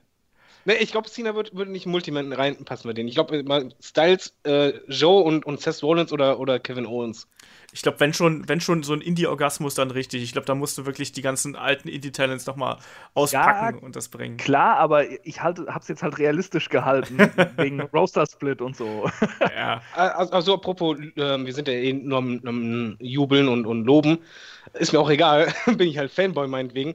Was ich bei AJ Styles auch noch sehr, sehr gut finde, was mir auch bei vielen Western heutzutage fehlt, er merkt, wie die Crowd reagiert. Das hast du auch schon, das kann Cena zum Beispiel auch sehr gut, als mhm. beide im Ring standen. hast du einfach gesehen, wie die halt mit dem Publikum auch gespielt haben, mit der Reaktion. Egal, ob er Heal war oder sonst was, sondern er halt halt äh, gemerkt, okay, ich werde als Heal angefeuert und anstatt zu tun, ja, äh, ich höre das nicht, hat, ist er ja drauf eingegangen. Er ist ja drauf eingegangen, wegen, ja, die hören, die wissen, dass ich besser bin als du und sonst was. Das hat er richtig gut gemacht. Ja. Der, der also, David redet sich hier schon in Rage. ja, äh, Styles ist einer der wenigen, der das kann und eben auch ein Kevin Owens, der immer wieder es auch schafft, dann äh, eine Crowd äh, umzudrehen. Ja, und im Gegensatz zu Kevin Owens stimmt halt bei AJ Styles auch aktuell die Darstellung des Charakters und das Booking einfach, ne? Ja, ja. Ach, bei Kevin Owens stört mich das nicht, gerade. Sonst ja, bin ich dagegen, aber momentan finde ich das mit, mit Chris Jericho ähm, unterhaltsam und es ist vor allen Dingen auch noch so, dass du halt weißt, irgendwann kommt der Split und du weißt nicht von welcher Seite aus. Ja, und es ist halt auch das Einzige, was man sich momentan bei Raw wirklich angucken kann. Das stimmt. Außer vielleicht äh, Sascha gegen Charlotte, aber äh, ja, da ist. Ja, aber die letzte War-Sendung war wirklich so. Also, das Segment, was du sehen konntest, das, war halt wirklich Mick, äh, Mick, Foley, der eigentlich langweilig ist momentan. Aber dann Jericho und, und, und Owens und ähm, Diese, dieses Topstar-Feeling, das hast du echt aktuell bei, bei recht wenigen. Und ich finde halt, AJ Styles ist. Ich, ich stell dir mal vor, der wäre gerade nicht da, da würde ordentlich irgendwie Star Power fehlen. Also der Mann, der kann schon eine Sendung tragen, das merkst du auch aktuell. Ja, ja. Natürlich, der ist aber natürlich da auch gut reingewachsen einfach. Ne? Und wie gesagt, das ist halt ein, ein Talent, das hat erstmal das musste erstmal auch dahin kommen. Ne? Und das hat bei ihm halt eben ein bisschen länger gedauert, als es bei, bei manchen anderen ist. Aber what the hell, jetzt ist er da und ist angekommen. Also so kann man es, glaube ich, einfach sagen. Dass er, der ist jetzt nicht jemand, der für kurze Zeit nur im Main Event sein wird, sondern ich hoffe einfach mhm. mal, dass der bis zum Ende seiner Karriere im Main Event sein wird. Und auch im Gegensatz zu einem Dean Ambrose oder vielleicht auch zum Roman Reigns oder sonst irgendwas, wo man sich auch nicht wünscht, dass der einfach irgendwann in der Versenkung verschwinden würde. Ja, es, es ist eigentlich ein unglaublicher Werdegang. Er ist als Mr. TNA immer noch, auch wenn er zwischenzeitlich bei New Japan war, zur WWE gekommen und eben auch als Mr. TNA gegen Mr. WWE angetreten mit John Cena. Stimmt. Und ist, und ist jetzt das Gesicht und der Champion von einem ganzen Brand in der WWE. Das ist äh, eine, eigentlich Was? eine unglaublich tolle Story. Du, du, musst auch noch dazu einwerfen, der Mann hat ja auch alle Titel, die es irgendwie in Wrestling weltweit gibt, gewonnen. Also ich, ich gucke jetzt hier gerade mal die Liste durch, die Titel, die er gewonnen hat. Das ist ja unglaublich. Ich bin jetzt hier schon bei 20, es ist immer noch eine riesige Liste darunter. Der Mann hat eigentlich alles erreicht in jeder Liga, egal wo er war. Und das ist, äh, glaube ich, einmalig. Ich kenne zumindest keinen Wrestler, der alles gewonnen hat. Ja, ich bin auch sehr sicher, dass, dass äh, AJ Styles zu dem am höchsten dekorierten Wrestlern äh, aktuell auf der Welt gehört. Also, weil es ja. auch nicht so viele gibt, die einfach diesen Weg gegangen sind. Ne? Also, aber ich glaube auch, das liegt auch daran, äh, Entschuldigung, dass AJ Styles das ist jetzt ein bisschen romantisch formuliert, aber ich sage das mit Überzeugung. Ich glaube, AJ Styles liebt Wrestling. Äh, das, das hatte er beim Podcast mit, mit Stone Cold eigentlich ganz gut erklärt, dass, dass er damals so, er war ja Sportler und dann hat er einmal Wrestling geguckt, einmal Wrestling gemacht und dann hat er direkt gesagt, das ist das, was ich für den Rest meines Lebens machen will. Und ich glaube, das merkst du bei ihm auch. Er hat halt wirklich dieses, ähm, diese Liebe zum Business, was halt äh, auch ein, ein, ein Cena zum Beispiel hat und, und Co. Ähm, das merkst du, das haben halt nicht alle. Ich glaube, der Mann, der kann sich noch nicht mal vorstellen, was jetzt nach dem Wrestling ist. Ich glaube, der, der, möchte halt am liebsten einfach immer wrestlen, solange der Körper mitmacht. Ja, und das ist eigentlich auch erstaunlich, dass, mein, wir haben es jetzt ja schon ein paar Mal angesprochen, ne? der ist 39 inzwischen, aber dass der auch immer noch diesen riskanten Stil fahren kann. Ich meine, der hat es schon ein bisschen zurückgeschraubt im Vergleich zu seinen Indie-Tagen und ganz zu ganz früher, aber nichtsdestotrotz ähm, sind auch AJ Styles-Matches noch immer ähm, höchst riskant und er hat da immer noch sehr viele Aktionen im Repertoire, wo halt sonst was passieren könnte, aber der führt die ja auch alle so sauber aus, wenn nicht. Ich wollte gerade sagen, er botcht ja fast nie, ne? Ja, also die einzigen, die botchen, sind halt die, die den Kopf nicht richtig einziehen. ja. Aber, äh, nee, nicht Funaki, Yoshitatsu ja, war es. Yoshitatsu, ja, war ein super toller Move. ja, und äh, James Ellsworth ja auch. Ich meine, der hat es ja, ja auch äh, ganz gut durchgestüttet letzte Woche, wenn der ähm, AJ nicht rechtzeitig sich noch nach vorne abgestützt hätte. Ja, aber an, an sich, aber äh, das fiel aber auch schon bei TNA mir auf im Übrigen er botcht halt einfach nicht. Er macht das wirklich so sauber und ich weiß nicht, er wirkt auch sehr, sehr sicher. Egal was er macht, er wirkt halt nie unsicher auf mich. Ja, er hat eine unglaubliche Ringbeherrschung einfach. Ja. ja. und auch eine Körperspannung und sowas. Also da, da mhm. passt es halt. Ne? Also der wirkt halt nie so, als ob er das jetzt einfach mal so durchzieht, sondern der will das halt dann auch durchziehen, ne? Und der will es auch so durchziehen, dass es für ihn gut aussieht, aber dass auch dass sein, sein Gegenüber halt eben auch mit heiler Haut da rauskommt. Ne? Das ist ja was. Apropos Körperspannung, guck dir mal den Body auch von den an. Der ist 39. Ich glaube, so fast jeder 20-Jährige würde den Körper sofort mit ihm tauschen. Also Absolut. Der ist, also der ist ja nicht übertrainiert. Bei ihm ist es halt wirklich, der, der ist einfach komplett äh, auf, auf Fitness trainiert wie sonst was. Und ich kann mir auch bei ihm vorstellen, dass er nicht nur ein Jahr noch bei der WWE ist, sondern auch noch zwei oder drei Jahre. Das hat sich ja bei ihm ja auch so äh, also schau dir mal die alten Bilder an. Das war auch echt so eine Transformation, die so Jahr für Jahr ging. Ne? Also der hat sich da auch körpermäßig einfach immer weiterentwickelt und hat da auch gleichzeitig immer so ein bisschen mehr Muskelmasse draufgepackt. Das ist ja auch wichtig, weil ne, du musst ja auch irgendwie deine Knochen und Gelenke und so schützen. Aber gleichzeitig ist es bei ihm auch so, dass er halt nicht komplett aus dem Rahmen gegangen ist, so, ähm, sodass er halt sich nicht mehr bewegen kann. Ne? Ja, und, und, was er auch noch, also ja, du. Äh, ich, ähm, nee, was ich auch noch sagen wollte, ähm, ist halt auch, dass ähm, AJ Styles gehört auch zu den Leuten, die du allein an ihren Bewegungsabläufen erkennen kannst. Also er hat Scheiße. das wollte ich gerade sagen, zwar anders. Nein, aber du erkennst einfach an der Art, wie er, wie er ja, wie er sich bewegt, an den, an den kleinen Gesten und auch an, den, an der Art, wie er zum Beispiel im Ring umhertänzelt oder sonst irgendwas, das ist halt AJ Styles. Und das macht auch einen guten Wrestler aus, dass du nicht wie äh, ne, der generische, äh, äh, sag mal hier, T-Shirt-Wrestler deine Aktion runterspult, sondern dass du auch innerhalb deiner ähm, gesamten Körpererscheinung und innerhalb deines ähm, Bewegungsapparats und der Bewegungsabläufe einfach auch so eine gewisse Identität da reinpackst. Also schaut euch zum Beispiel The Rock oder Steve Austin an, da weißt du auch, das ist The Rock oder Steve Austin.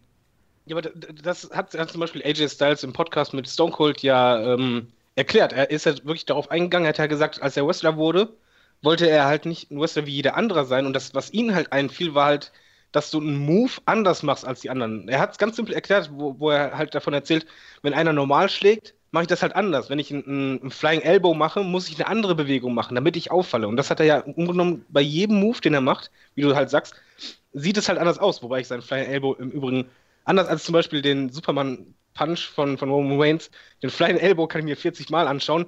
Der sieht jedes Mal toll aus für die Kamera, für das Publikum und hat jedes Mal Impact. Hallo, der ist doch wohl viel uncooler. Er lädt vorher nicht die Faust durch. Ja, stimmt auch schon wieder. Aber ich, ich finde halt bei, bei AJ Styles auch dieser Coolness-Faktor. Er hat halt die, die Moves wirklich so getuned und verbessert, optimiert, dass sie halt auch nicht nur sitzen, sondern halt auch einfach verdammt gut aussehen. Ja.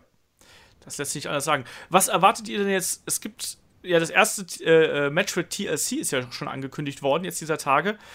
Es gibt ja AJ Styles gegen Dean Ambrose im TLC-Match. Was erwartet ihr euch da, Chris? Ah, schon wieder gegen Ambrose, ja. Äh, Darf ich mitsäufen? Äh, ja, pff, was erwarte ich mir da? Ich glaube, es kommt auf die Tagesform auch so ein bisschen von Ambrose an. Also Styles hat bewiesen, dass er wirklich jeden äh, zu einem richtig guten Match kriegen kann. Also ähm, seine zwei Auftritte gegen Roman zum Beispiel. Äh, Roman war schon in ein paar guten Matches drin, aber äh, mit Styles, das war noch mal viel intensiver und härter und spektakulärer einfach als die vorherigen Roman Reigns Matches. Und äh, auch das mit Cena dann zusammen perfekt harmoniert. Auch ähm, wenn er bisher gegen Ambrose angetreten ist, es war nicht so langweilig wie die Ambrose-Matches davor. Von daher äh, glaube ich, äh, wenn Ambrose einen guten Tag hat und auch so ein bisschen sein Gimmick nutzt, eben, dass da ein paar Gegenstände sind, die er nutzen kann und alles, dass die beiden ein richtig geiles Match auf die Bühne bringen werden. Aber ja, äh, das Wichtigste ist einfach nur, dass Styles den Titel behält und noch eine Zeit trägt. David. ähm, äh, das, das Match wird wahrscheinlich vielleicht das schlechteste Match, was Styles bislang hatte, meiner Meinung nach. Was nicht an ihm liegt, sondern einfach an, an Dean Ambrose, der.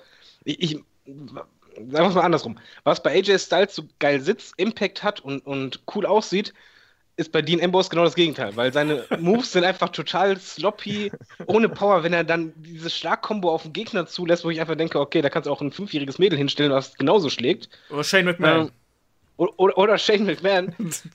das, das, ist halt irgendwie, das passt gar nicht und ich verstehe auch null, warum Dean Ambrose überhaupt noch im Titel drin ist und ich kann mich halt nur an einer Sache einschließen. Ich denke, das Match wird scheiße, aber nicht wegen Styles. Ähm, er muss den Titel gewinnen muss den Titel halten und äh, Dean Ambrose danach aus dem Titelgeschehen weg und dann haben wir richtig viel Spaß bei SmackDown. ja, ich denke auch, dass ähm, AJ Styles das Ding auf jeden Fall gewinnen muss und dass er den Titel noch mindestens bis WrestleMania noch halten sollte. Ähm, und ich denke halt auch, das wird der Punkt sein, wo Dean Ambrose danach eine kleine Auszeit nimmt. Ich glaube, der wird irgendeinen ja. sicken Bump aus dem Ring nehmen und dann ist er erstmal für zwei Monate weg und kommt zum Rumble wieder oder so. Aber, Aber was ist Prognose? Achso, du. Äh, äh, wer soll Styles eigentlich den Titel streitig machen bei SmackDown, ist so ein bisschen die Sache. Ich meine, das Programm mit Cena ist jetzt erstmal durch, dann Ambrose hat er hinter sich, Orton hängt bei den Wyatts noch so ein bisschen fest. Warte mal ab, da kriegen wir äh, Randy Wyatt gegen ähm, AJ Styles bei WrestleMania oder beim Rumble spätestens. Ja, aber Heel gegen Heel bei einer WWE-Show. Ah, Orton emanzipiert aber, aber, sich dann bis WrestleMania, macht den Daniel Bryan und macht den Sitzstreik. Daniel Bryan, Daniel Bryan kommt zurück für ein Match. Und das gibt's bei WrestleMania. Pelle. nee, nee, aber haben wir momentan ein Face bei SmackDown, das irgendwie so das Standing hat, um äh, ihn dann bei WrestleMania herauszufordern, wenn es nicht gerade diejenigen sind, gegen die er schon angetreten ist? Ja, ich denke mal, sie werden wohl die Orten nehmen, leider. Was ich mal gerne sehen würde, wäre ein Dolph Ziggler gegen äh, AJ Styles. Weil ich finde, äh, Ziggler zieht auch Reaktionen und dann gegen Styles könnte meiner Meinung nach sehr lustig sein, auch von Reaktionen und von Matches her. Also für WrestleMania bräuchte ich es nicht, aber so als Übergangsprogramm bis dahin, so ein äh, Champion gegen Champion, jo. so eine Rivalität fände ich auch geil, ja. Kann ich mitleben, ja. Aber ansonsten stimmt schon. Also SmackDown ist da schon relativ äh, leer geräubert, was die äh, guten Jungs angeht. Da bleiben halt nicht mehr viel übrig. Und das ist eigentlich, da ist Randy Orton leider, weil ich ihn furchtbar langweilig finde, ist Randy Orton leider die letzte Wahl. Der wird jetzt erstmal noch ein bisschen bei den Wilds rumdümpeln. Ähm, und dann er wird er nicht ewig bei den Wilds bleiben. Ich glaube, der hat nicht so einen starken Bartwuchs, dass er da so schnell nachholen kann. Aber jetzt mal, trotzdem, wir sind ja jetzt gerade November. Ähm, Road to WrestleMania beginnt ja eigentlich im Januar. Das heißt, die Fehde, die jetzt kommt, wird eigentlich nicht bis WrestleMania gehen. Meine Frage wäre halt jetzt, gegen wen wird Styles bei WrestleMania kämpfen, eurer Meinung nach? Ja, das, das, ist die Sache. ich, ich, weiß es nicht. Also, also, vom Standing her könnte es eigentlich nur Cena momentan sein, aber das wäre halt auch ein bisschen blöd, das direkt wiederzubringen. Da muss eigentlich jemand Frisches nachkommen und ähm, ja, Joe gegen Styles fände ich halt schon geil. Meinst du, es geht so schnell? Ich kann mir das nicht vorstellen. Also ich, ich weiß es nicht. Ich äh, bleib, bleibe da bei Randy Orton gegen ähm, AJ Styles. Ah. Bei WrestleMania? Ja. Ach du Scheiße. Oh Gott, oh Gott, oh Gott. Du machst einem Angst, Olaf. Ja, ich sage ja nur, aber mir fällt kein anderer ein. Ich glaube nicht, dass man ähm, Samoa Joe so schnell irgendwie da nach oben pusht. Das glaube ich ja, aktuell ach, nicht. Dann eher noch ein Wechsel. Dann noch eher ein Wechsel, der von, das ist keine Ahnung, wer dann kriegen wir Sami Zayn gegen AJ Styles oder so. Nee, lass, lass John Cena gegen Styles im äh, Career versus Title Match machen. Oder Styles gegen den Undertaker. Uh, das, das könnte Styles gegen Undertaker, uiuiuiui. Und dann der große Moment, Cena mit seinem 16. Titel gewinnen, könnte auch passen, aber ich hätte halt gerne einen frischen Gegner irgendwie. Also ich, ich bin dafür, ein, ein, ein äh, Titelvereinigungskampf wäre bei WrestleMania, glaube ich, das Highlight und könnte man auch als dem Main Event schlechthin verkaufen. Ja, aber dann müssten sie sich ja schnell eingestehen, dass ihr Plan Roster Split gescheitert ist. Genau, ja, müssen, ja, also die, die müssen doch die Ratings sehen. Die Ratings, habt ihr mal die Ratings von, von der letzten War-Sendung gesehen? Das ist ja, also mehr Keller geht, glaube ich, langsam nicht mehr. Ich glaube, schlechtere Einstellquote hat nur noch irgendwie äh, Teleshopping-Kanal. Das ist ja. Ähm, Oder TNA. Oder TNA, ja. also man, man, geht auch langsam Richtung TNA. Nein, ich, ich, ich kann mir schon gut vorstellen, dass WWE schneller reagieren wird, als man, man denkt, weil die können nicht so blind sein, weil es geht einfach bei beiden, auch bei SmackDown, so bergab äh, seit dem Roster-Split. Ja, aber das liegt aber nicht am Roster-Split per se, sondern es liegt einfach daran, was die danach gemacht haben. Ja, aber mit, mit so einer Storyline, dass du die Titel äh, übergreifend verteidigst, bringst du ja wieder neue Spannungen rein. Ja. Dann hast du die, die Möglichkeit, dass halt äh, der Titel, egal in welcher Show, halt äh, wechseln kann und da auch verschiedene Fäden, dass halt nur die Titel übergreifend sind, der Roster-Split sonst, sonst äh, bleibt, aber das, irgendwas müssen die ja machen. Und ich meine, WrestleMania, AJ Styles, die, das ist es, seine WrestleMania, wo er halt sich etabliert hat im Main Event und wo er halt auch die absolut größten Reaktionen zieht und es verdient hat und er ist eh der coolste, ja, sage ich, ist so. Ende aus. Den kannst du jetzt nicht in ein 0815 Match stecken. Das darf auf keinen Fall passieren. Ich sage, und äh, da könnt ihr mich hinterher drauf festnageln, äh, WWE-Titelmatch bei WrestleMania, Styles gegen Joe. Aber es wird dann der Opener sein bei WrestleMania, weil Vince irgendwie eine Viertelstunde vor der Show sagt, ah, Samoa Joe, he's fat. aber, aber Samoa Joe ist, ist Heel, das weißt du, ne? Ja, ja. Aber das kann man ja noch ändern. Oder, oder Styles Turn. Also dem wird die Crowd auch sofort wieder aus der Hand fressen. Ne, du frisst ja schon so aus der Hand. Ähm. Wobei ich das eigentlich ganz cool finde, dass ein Heel halt so abgefeiert wird. Also hatten wir halt seit Stone Cold nicht mehr in der Form. Das stimmt. Ja, ich muss jetzt direkt wieder fragen, bevor ich jetzt hier irgendwie den Deckel auf den Podcast mache. David, hast du noch eine Frage, eine abschließende? äh, ne, Wunsch, Traummatch, äh, schlechthin hatten wir ja, glaube ich, schon, oder? Hatten wir schon. Also ich fände ich fänd so ein Three-Way mit Joe und Seth Rollins göttlich. Da bleibe oh. ich bei. Oder auch, ich fände auch, ich fänd auch AJ Styles gegen Sami Zayn. Äh, fände ich super geil. Also, wenn Sami Zayn seinen Underdog-Gimmick richtig durchziehen kann, äh, AJ Styles sein Arschloch-Heel durchziehen kann. Oder auch AJ Styles gegen Shinsuke Nakamura. Hallo? Oh, ja. das wäre gut. Also, oder das, bei, das bei WrestleMania fände ich auch cool. Das, das, würde sogar funktionieren, nach, aber nach dem Motto ähm, NXT versus äh, WWE-Title. Warum nicht? Das, das wäre wär, das wär mal ein Pushen von NXT in dem Main Event und äh, das wäre dann quasi äh, kleine Show gegen große Show. Und wer da gewinnt, pff, wurscht. Bin, aber du gerade sagtest, äh, Sami Zayn gegen Styles, würde ich auch super gerne sehen, aber dann müssten sie halt endlich mal irgendwas mit Sami Zayn machen. Das, ja, das ist stimmt. ja grausam. Die machen sie ja, der ist an einer Karte. ja, er darf, er darf mal gegen Braun Strowman antreten. Er durfte genau, fast er, den Chris Benoit machen und den Dicken übers oberste Seil zerren. Oh, das war so, das war so schrecklich. Ich meine, man kann ja echt sagen, was, alles, was man bei AJ Styles gut gemacht hat, hat man bei Sami Zayn äh, versaut. Ja, ja, so ein bisschen.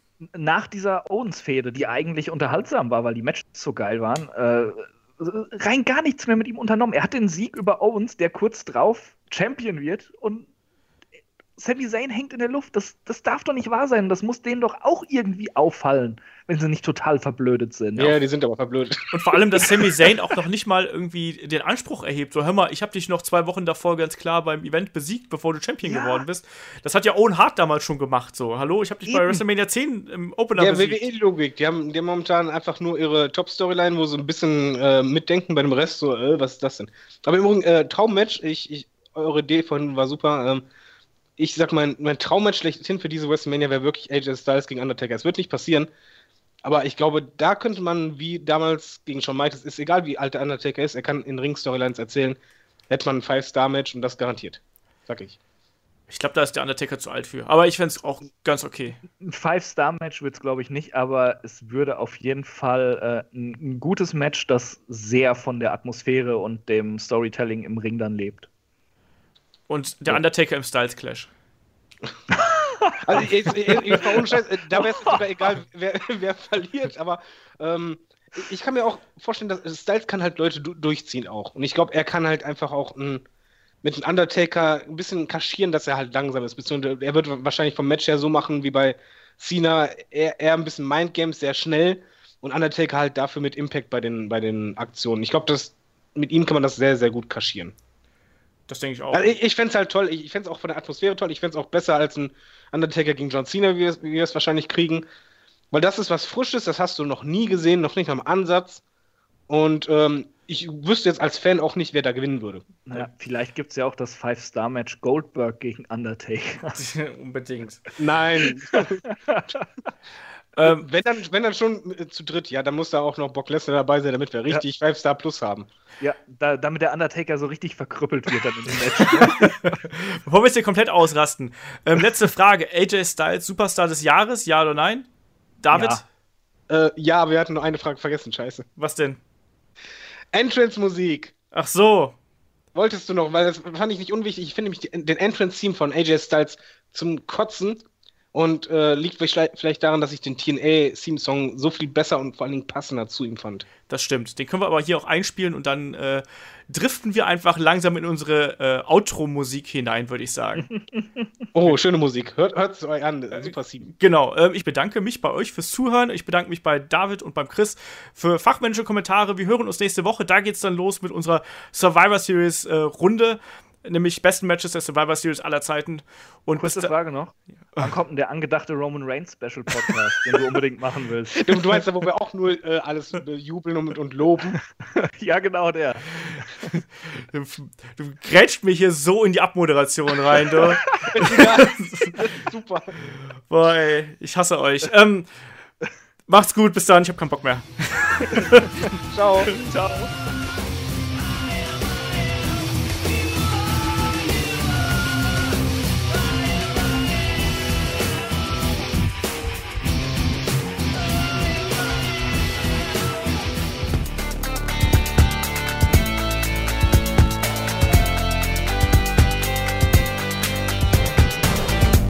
Headlock, der Pro Wrestling Podcast.